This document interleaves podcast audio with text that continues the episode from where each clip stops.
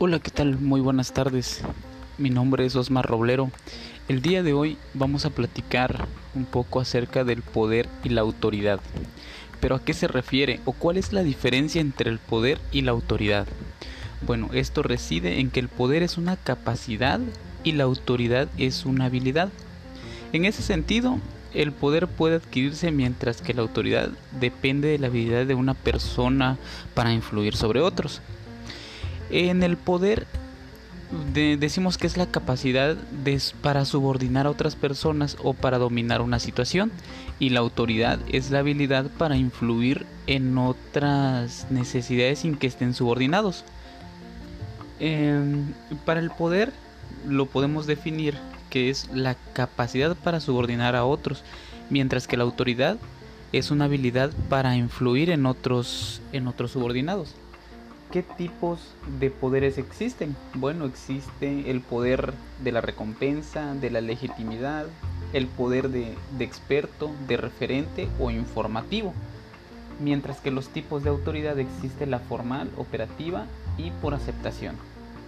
En ejemplo de ello podemos decir que para el poder es ofrecer una retribución a un empleado a cambio de ejercer una acción o subordinar a otros por el manejo de un conocimiento específico, mientras que la autoridad podemos decir que son relaciones de trabajo saludables entre jefes y empleados. También se puede decir que es influir en un grupo aunque no se tenga la posición del poder. Pero ¿qué es el poder? Como bien lo mencionamos hace rato, el poder es la capacidad de imponer el mando ante un grupo de personas o ante una circunstancia en particular. De allí que se trate de una capacidad impuesta por la persona que ejerce el poder o por terceros. ¿Y qué es la autoridad?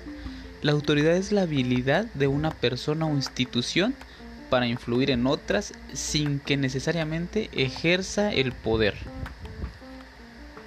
Ahora bien, ya teniendo la, la definición, ya teniendo la definición del poder y la autoridad, podemos irnos a delegar pero ¿qué es la delegación por, el, por la decisión o el empowerment? Los empleados de todos los niveles en los últimos años han estado de moda utilizar una variedad de enfoques para la delegación del poder. Es decir, que los empleados, gerentes o equipos de todos los niveles de la organización reciban el poder de decidir sin solicitar una autorización de sus superiores. La idea es de la delegación es del poder de, tomar una decisión. Es que los que más próximos estén a la tarea son más capaces de tomar decisiones, siempre que tengan las capacidades necesarias. En realidad, la organización recibe el poder de decidir sin pedir autorización a sus superiores. Conceptos de auditoría lineal y la, el personal de staff. La autoridad de línea de, un superior existe en todas las organizaciones como un principio de escala. De ahí el principio de escalonamiento en la organización. Cuanto más clara sea la línea de la autoridad del máximo cargo gerencial en una empresa, para cada cargo subordinado tanto más clara será la responsabilidad de la toma de decisiones y más efectiva la comunicación organizacional. Eh, podemos decir que, desde este principio el escalonamiento se hace evidente que la autoridad de línea es la relación en la que un superior supervisa directamente a un subordinado. La autoridad funcional es el derecho que se delega a un individuo o departamento para controlar procesos las prácticas, las políticas específicas u otros asuntos relacionados con actividades realizadas por el personal de otros departamentos.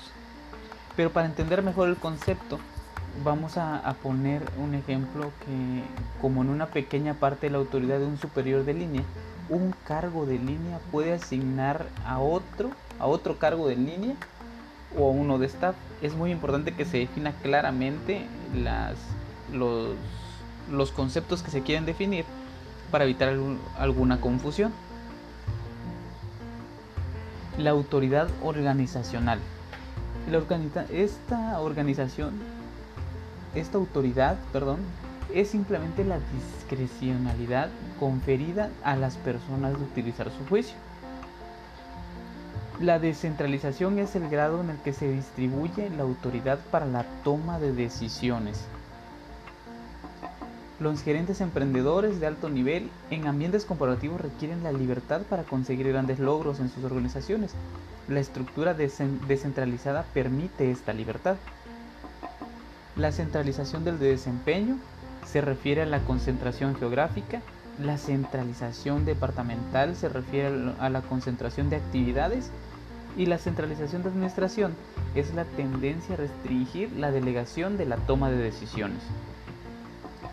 La delegación de autoridad se da cuando un superior otorga criterio a un subordinado para que tome decisiones. Está claro que los superiores no pueden delegar una autoridad que no tienen, ya sean miembros del consejo, presidentes, vicepresidentes o supervisores. El proceso de la delegación implica determinar los resultados esperados de un cargo, asignar actividades al cargo, delegar autoridad para cumplir esas actividades, hacer responsable a la persona que ocupa ese cargo del cumplimiento de las actividades. Como los superiores no, no pueden delegar la responsabilidad por el desempeño, no deben delegar autoridad a menos que estén dispuestos a encontrar medios para lograr la realimentación. Es decir, deben asegurarse de que la autoridad se utilizará para apoyar las metas y los planes de la, de la empresa o el departamento en el que están. Recentralización de la autoridad y equilibrio de las de claves de la descentralización. En ocasiones podemos decir que una empresa reconoce, reconcentra su autoridad, centraliza la autoridad que una vez estuvo descentralizada. La centralización no es una revocación total de la descentralización, pues no toda la delegación de autoridad se retira a los gerentes que lo ejercen. El proceso es una centralización sobre cierto tipo de actividad o función. ¿Cuáles son las ventajas? Que libera la alta gerencia de parte a la carga de la toma de decisiones, promueve la toma de decisiones y la, y la asunción de la autoridad y responsabilidad, da a los gerentes más libertad e independencia de la toma de decisiones, promueve el establecimiento y la utilización de amplios controles, hace posible la comparación del desempeño de diferentes unidades, facilita el establecimiento de centros de, utilidades, facilita las diversificaciones de productos, promueve el desarrollo de los, gerentes generales, ayuda a adaptarse a aquellos que también están en cambio continuo. Y algunas desventajas que podemos encontrar en este, en, este tipo de, de recentralización es que dificulta tener una política uniforme, aumenta la complejidad de la coordinación de las unidades organizacionales, puede ocasionar la pérdida de cierto control o los gerentes de alto nivel, puede verse limitada por técnicas de control inadecuadas, supone gastos considerables para capacitar a los gerentes y puede establecer una limitada eh, por fuerzas externas sindicatos laborales, nacionales, controles submentales y políticas. Y pues bueno, muchas gracias. Esto ha sido todo por el día de hoy. Espero que les haya gustado. Nos vemos en la próxima. Gracias.